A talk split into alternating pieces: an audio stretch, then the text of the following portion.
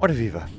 Este é o Sobrecarris, estamos de regresso depois de uma pequena pausa de férias. Estamos a bordo do Connecting Europe Express, um comboio promovido pela Comissão Europeia. Aliás, não é um comboio, são três. Também vamos falar sobre isso. A primeira ligação, neste primeiro dia, saiu neste dia 2 de setembro de Lisboa. Estamos a rumar à Covilhã, onde a viagem termina nesta primeira jornada. É um comboio que vai passar por praticamente toda a União Europeia, quase todos os países da União Europeia. Uma jornada que vai terminar em Paris uh, no dia 7 de outubro. Já lá vamos. Para já, vamos conhecer que comboio é este, com o Carlos Cipriano, claro, um habitué aqui neste podcast, assim como o Diogo Ferreira Nunes. Carlos, onde é que nós estamos ao certo? Não a localização, porque já percebemos que estamos numa viagem entre Lisboa e a Covilhã, mas que comboio é este? Ao certo, ao certo, um, acabamos de sair da estação de Sarnada, estamos na Beira Baixa e um, estamos numa composição espanhola, num comboio Talgo, uh, composto por uh, seis veículos, é, destas seis carruagens são quatro carruagens do Talco 4 e duas do Talco 6. É, as duas do Talco 6 são exatamente o furgão gerador, que é a carruagem da cauda, e a carruagem que vai à frente também é de, do comboio Talco 6 e que tem eixos uh, telescópicos. Portanto, são duas carruagens que poderiam perfeitamente uh, viajar por toda a Europa porque os seus rodados, digamos, adaptam-se uh, às duas bitolas. Portanto, a locomotiva que reboca estas carruagens é obviamente uma locomotiva da CP, uma Siemens da série 5 600 eh, que amanhã eh, em Vila Formoso eh, mudará para uma locomotiva espanhola que rebocará esta recomposição para Madrid e depois até Andaia. Em Andaia mudaremos de comboio, literalmente, portanto, para uma composição totalmente diferente. É, tudo isto porquê? Porque este famoso comboio europeu, eh, na verdade, não é um comboio, são três comboios. E até se pode dizer que são vários comboios, porque ao longo da viagem as diferentes companhias ferroviárias vão fornecer uh, carruagens diferentes uh, para a realização uh, deste comboio. Aliás, já lá é de curiosidade, podemos identificar quais é são as outras carruagens que vão compondo esta, hum, esta viagem, se é assim que se pode dizer.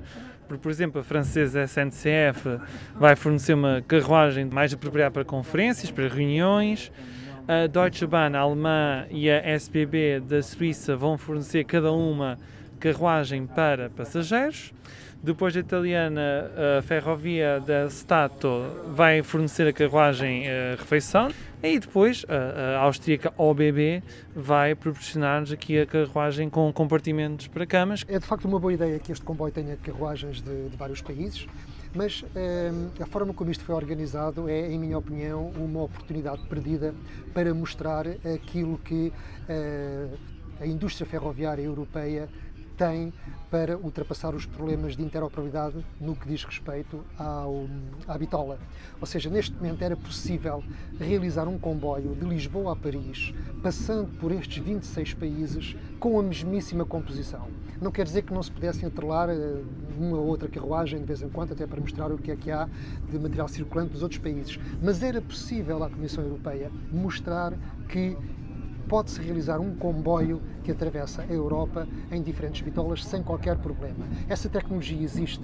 Estamos aqui a falar, por exemplo, do comboio do Talco 6, que tem eixos variáveis que se adaptam aos dois tipos de bitola. Temos locomotivas que têm incorporadas a bordo sistemas de sinalização e de telecomunicações que são válidos para os vários países da, Europa do Centro e, portanto, uma mesma locomotiva poderia rebocar a mesma composição durante vários países e eu acho que isto foi uma oportunidade perdida. Foi uma oportunidade perdida para servir de montra daquilo que a tecnologia ferroviária tem para ultrapassar os problemas de interoperabilidade. Refiro nomeadamente que lá está a Talgo, mas também uh, indústrias como a Siemens, a Alstom, que poderiam uh, mostrar aquilo que têm uh, nesta matéria. Nós poderíamos estar a falar de uma espécie de uma expo móvel em que estaríamos a mostrar o melhor da Europa, de, de topo, tudo de topo, mas não. A Comissão Europeia tomou a opção de transformar isto numa espécie de laboratório vivo, mas de laboratório não tem muito, porque basicamente o que está a ser recriada é a experiência pela qual os passageiros uh, passam, passe-se o pleonasmo uh, no dia a dia. É, não passa, não passa disto. Sim, eu acho que essa, essa resposta da, da Comissária Europeia foi um bocadinho uma, uma desculpa, digamos assim, ao dizer que querem recriar aquilo que os passageiros sentem quando viajam no comboio na Europa, que têm que mudar, etc. Parece um bocadinho uma desculpa de quem não se empenhou em fazer um bom trabalho de casa para organizar um grande comboio europeu que atravessasse a Europa, uma única composição. Faltou ambição, claro. Faltou ambição. E mais, uh, nem sequer apresentam o que há de melhor, porque reparem, esta composição em que nós hoje estamos a viajar, este talgo, já estava há alguns meses sem serviços, o serviço estava desafetado e provavelmente, quase certeza, esta é a sua última viagem, porque a Renfe, como descontinuou os comboios convencionais, vai encostar este, esta composição que qualquer dia estará na sucata. Oh, então pode ser reaproveitada por uma empresa que nós conhecemos tão bem, não é? se a CP tem feito tão bons negócios com a Renfe na compra de material circulante, quem sabe se um dia não poderemos estar a passar por uma por carruagens redecoradas com as cores da CP? Nunca se sabe. Já que falamos em decoração, quem olhar para este comboio de fora quase que vai pensar que este comboio é só Renfe, porque a única ligação que isto tem à CP é a locomotiva e a própria decoração das carruagens é Renfe, é Renfe, é Renfe, é Renfe há aqui uma clara ausência da CP nos vinis, o que também é uma pena e poderia também ser uma oportunidade de promover a operadora ferroviária portuguesa. Enfim, tudo isto resumindo para, eh, penso que no fim de contas, a forma como este comboio foi organizado demonstra o fracasso das políticas europeias no que diz respeito à interoperabilidade. Porque há quase 30 anos que andamos a falar na interoperabilidade e não se vêem de facto grandes avanços. Nem mesmo no ETRMS, que é o Sistema de Sinalização Europeu Universal, que era suposto eh, já estar implementado em imensas linhas na Europa e que está com uma taxa de implementação muitíssimo reduzida. E mais... A bitola não é o único problema, Exatamente. há outros problemas ao nível da, da A motorização também. Poderíamos ter material híbrido, por exemplo, nas linhas não eletrificadas. E nada disso acontece. E, portanto, nada. de facto, apesar dos vários pacotes ferroviários, apesar de em sucessivas conferências como aquela que nós ouvimos esta manhã, se repetir a necessidade da interoperabilidade, a verdade verdadeinha é que hoje um caminhão ou um autocarro pode sair de Lisboa, dar a volta à Europa com o mesmo condutor, com com o mesmo equipamento, sem qualquer problema, e isso é impossível pelos vistos no modo ferroviário. Oh Carlos, e tu até estavas a dizer, mas da conferência sobre alta velocidade, bem, eu já escrevi isto nos anos 90, poderia simplesmente pegar num texto dos anos 90 e voltar a publicá-lo hoje. Bom, isso é outra questão, é verdade sim, eu recordei-me que poderia perfeitamente se calhar ir repescar alguns dos meus artigos que escrevi nos anos 90 em algumas conferências sobre alta velocidade em que, que assistia em vários, vários, vários países eh, e onde basicamente disseram-se na altura as mesmas coisas que se disseram hoje. Só, só explicar às pessoas que este comboio saiu de Lisboa nesta tarde de quinta-feira e que na manhã e também ao início da tarde existiram duas pequenas sessões, uma da manhã dedicada muito à alta velocidade ferroviária e à tarde uma cerimónia de cerimónia de partida, vá. de partida de, deste, deste comboio. Eu diria que aquela conferência que assistimos hoje de manhã, nós parecia que estávamos quase numa bolha. Porque se nós, nós saíssemos da sala que era na, na, na, Agência de Segurança Marítima. Agência Europeia de Segurança Marítima. Agência Europeia de Segurança Marítima, obrigado Ruben. O que é que acontecia? Nós saímos ali e perguntávamos, mas que raio onde é que está a alta velocidade em Portugal? Porque ainda não há. E o primeiro vislumbre que vamos ter de alta velocidade em Portugal é só lá para 2024, quando estiver concluída a construção do troço Évora-Elvas, porque até lá ainda temos que esperar mais de dois anos e meio para nós termos a alta velocidade à nossa frente. Seja como for, eu acho que a existência de uma conferência sobre a alta velocidade em Portugal é quase como que umas boas-vindas por parte da Comissão Europeia ao nosso país pelo facto de ter decidido apostar na alta velocidade e ter anunciado a construção da linha Lisboa-Porto e Porto-Vigo. Tudo bem, não tem nada contra isso. Aliás, a, a, tónica desta conferência foi dar exemplos de boas práticas de países onde se construíram redes de alta velocidade, a começar pela China, como é óbvio, não é? Depois temos a Espanha em segundo lugar, a França por aí fora. Eh, que, e o Japão eh, também, já agora? Sim, em que eh, se deram inúmeros exemplos das vantagens da alta velocidade ao nível ambiental, ao nível Do da tempo. coesão territorial, das vantagens para as pessoas, as cidades que ganharam com alta velocidade. Um, também, ao mesmo tempo, também se falou nas virtudes, nas alegadas virtudes da concorrência nas linhas de alta velocidade que terão, no caso de Itália e de Espanha, feito baixar os preços e que terão sido sucessos comerciais muito importantes. E eu gostaria de sublinhar esta, esta questão que era que era, digamos, comum a praticamente todos os oradores, que é a de que a concorrência uh, irá fazer com que a ferrovia se desenvolva na Europa e é através da concorrência que iremos ter uma boa rede ferroviária e que desta forma será o modo ferroviário a dar um importante e decisivo contributo para a transição energética e para o combate às alterações climáticas. Ora, eu julgo que há aqui alguma contradição, porque ainda ontem a Comissária dos Transportes uh, dizia que uh, a Europa não vai, não está disponível para subsidiar comboios noturnos, apesar de todos estarem de acordo em que os comboios noturnos, ao permitirem ligar cidades que de avião seriam voos de curta distância... Entre portanto, diferentes ao, países, é preciso salientar isso. países ou mesmo dentro do mesmo país, não é? E, portanto, apesar de haver esta ideia, este incentivo a acabar com os voos de curta duração entre os 600 a 700 km, que podem ser substituídos pelo comboio, apesar de tudo, a Comissão Europeia diz que não está disponível para subsidiar este tipo de comboios. Ora, temos aqui uma contradição.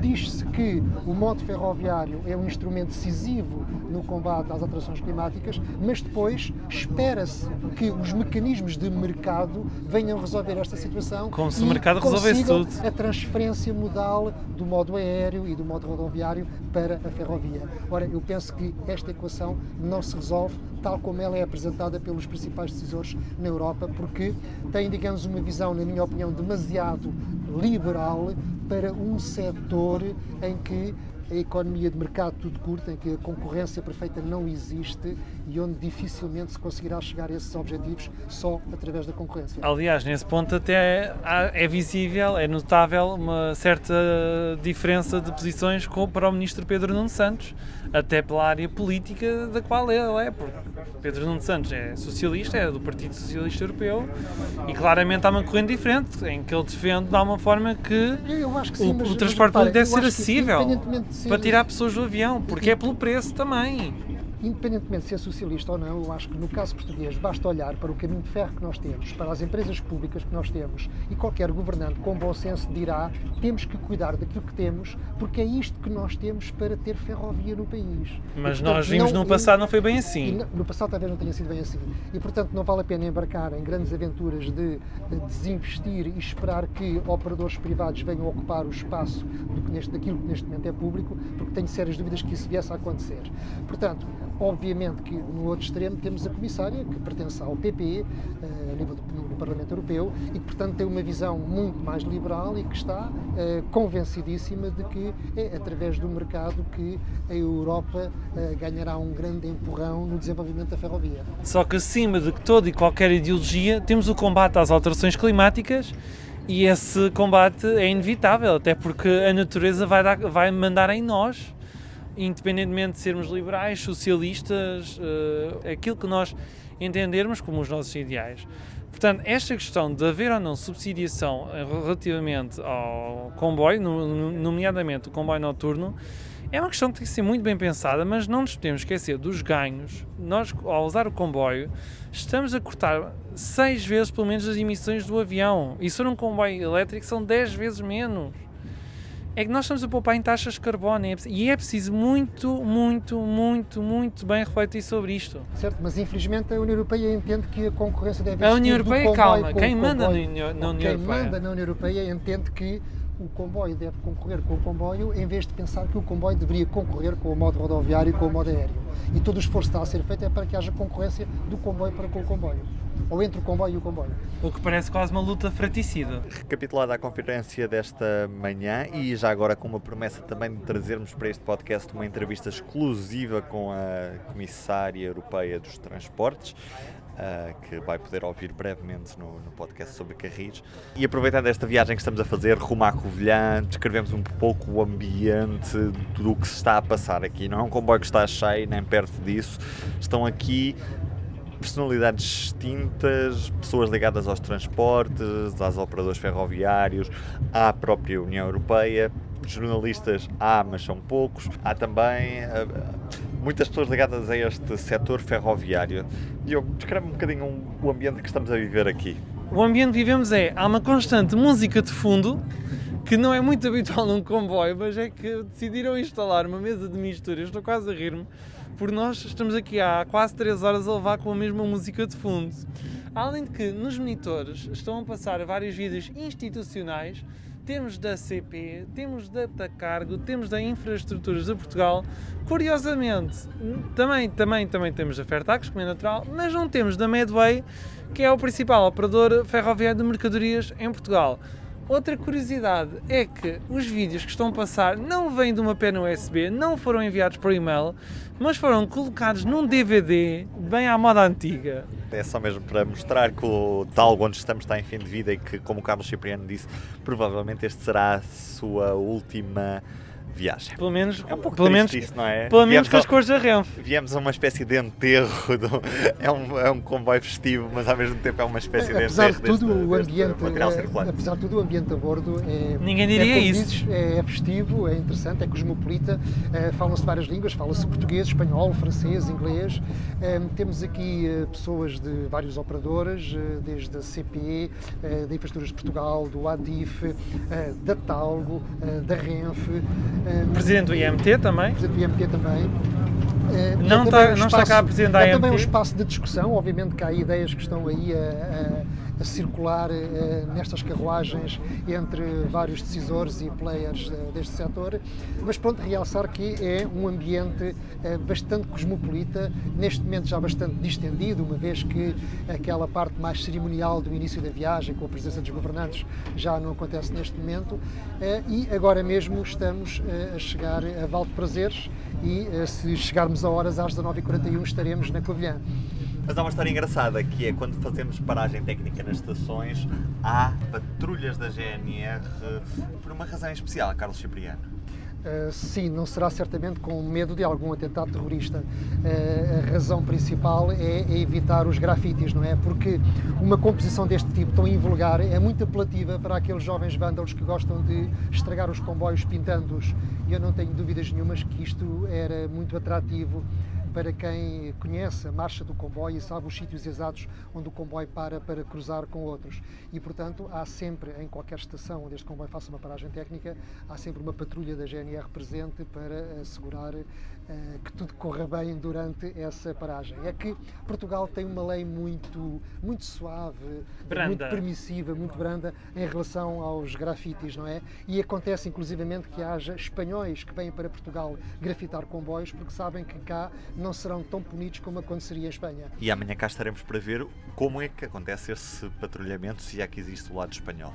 Ah, e outro pormenor também interessante que é, além da prevenção da parte das patrulhas da GNR, há dezenas e dezenas de train spotters espalhados pela, pelo percurso. Aliás, logo à saída na, na estação do Oriente, uhum o comboio até parecia que ia mais devagar, saía mais devagar do que era costume, porque havia tanta gente para tirar fotografias, até fora da plataforma. E mesmo aqui ao longo da linha da Beira Baixa, Exatamente. mesmo nos sítios mais recônditos, nós avistamos pessoas a fotografar o comboio. Ficamos à espera para ver as vossas fotografias, usem a hashtag Connecting Europe. Esta é a hashtag oficial deste comboio europeu que estará nos carris nos próximos dias, até dia 7 de outubro, data em que chegará a Paris. Temos também um convidado especial a bordo deste comboio. Era uma verdadeira surpresa, vamos saber o que é que vai acontecer mais à frente nesta viagem. Vou pedir ao meu convidado para se apresentar. David Silva, Presidente da Junta de Freguesia de Tortocento, e nós associamos esta, esta viagem uh, porque há 130 anos, no dia 6 de setembro de 1891, foi inaugurada a linha da Beira Baixa e a passagem do comboio real na nossa freguesia. O comboio não era para parar, mas o povo veio para a rua para saudar a família real e parou a carruagem e ao chegar à porta a rainha Dona Amélia uh, perguntou onde estava e o povo respondeu uh, estamos no Tortozendo e ela disse que como é que pode de gente tão simpática ter eh, uma freguesia, uma, uma terra com esse nome, a partir de hoje vai se chamar uh, Vila Nova das Flores. O nome nunca se concretizou porque uh, deu-se em 1910, caiu da monarquia e nunca se veio concretizar, mas ainda hoje se fala nesta, nesta lenda e nós, à chegada do, deste comboio, desta viagem à cidade da Colher, iremos ter um grupo de jovens a oferecer a cada passageiro uma flor, simbolizando, lembrando esta história e também uma forma de homenagear a todos aqueles que acreditam que o comboio é e tem futuro. Eu sou o Ruben Martins, Carlos Cipriano, Diogo Ferreira Nunes, como sempre. Amanhã estaremos de regresso para mais um episódio a bordo do Connecting Europe Express. Até lá. O público fica no ouvido.